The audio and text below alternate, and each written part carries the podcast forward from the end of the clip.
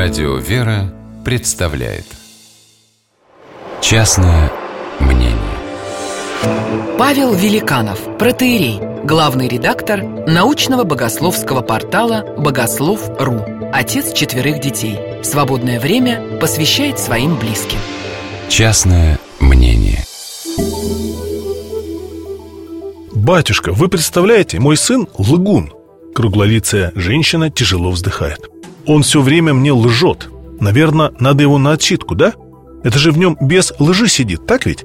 Я внимательно смотрю на нее Красивое, все еще без морщин лицо Разрезает вертикальная складка на лбу Похоже, часто хмурится Да и в целом впечатление от нее, как от грозовой тучи Вот-вот начнется ливень Скажите, а вы не пробовали понять, почему он вам врет? Я пытаюсь нащупать нить для разговора. Как не пробовал, только об этом и думаю. Это, наверное, генетика. Видите ли, таким же был его отец, с которым мы расстались. Такой же лгун. Причем с самого начала я понимала, но надеялась, что смогу его урезонить и исправить. Меня-то мать с измольства приучила к честности. Но оказалось, не по силам мне орешек.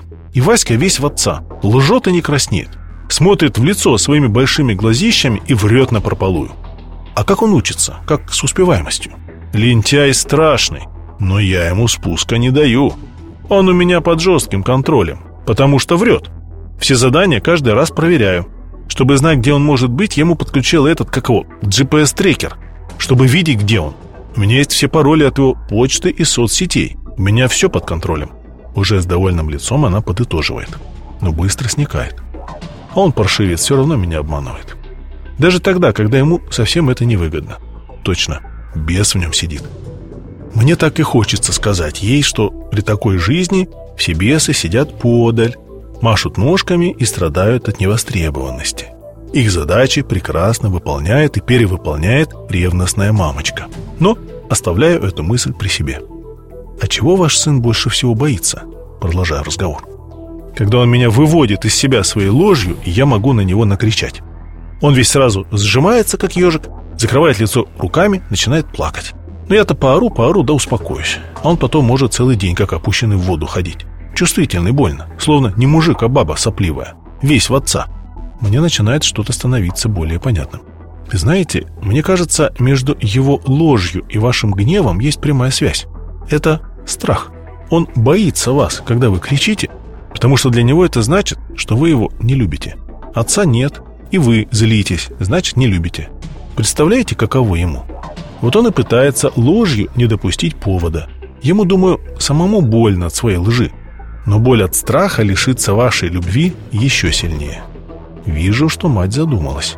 И что же мне тогда делать? Что, не нужна отчитка? Нет, ему так точно не нужна.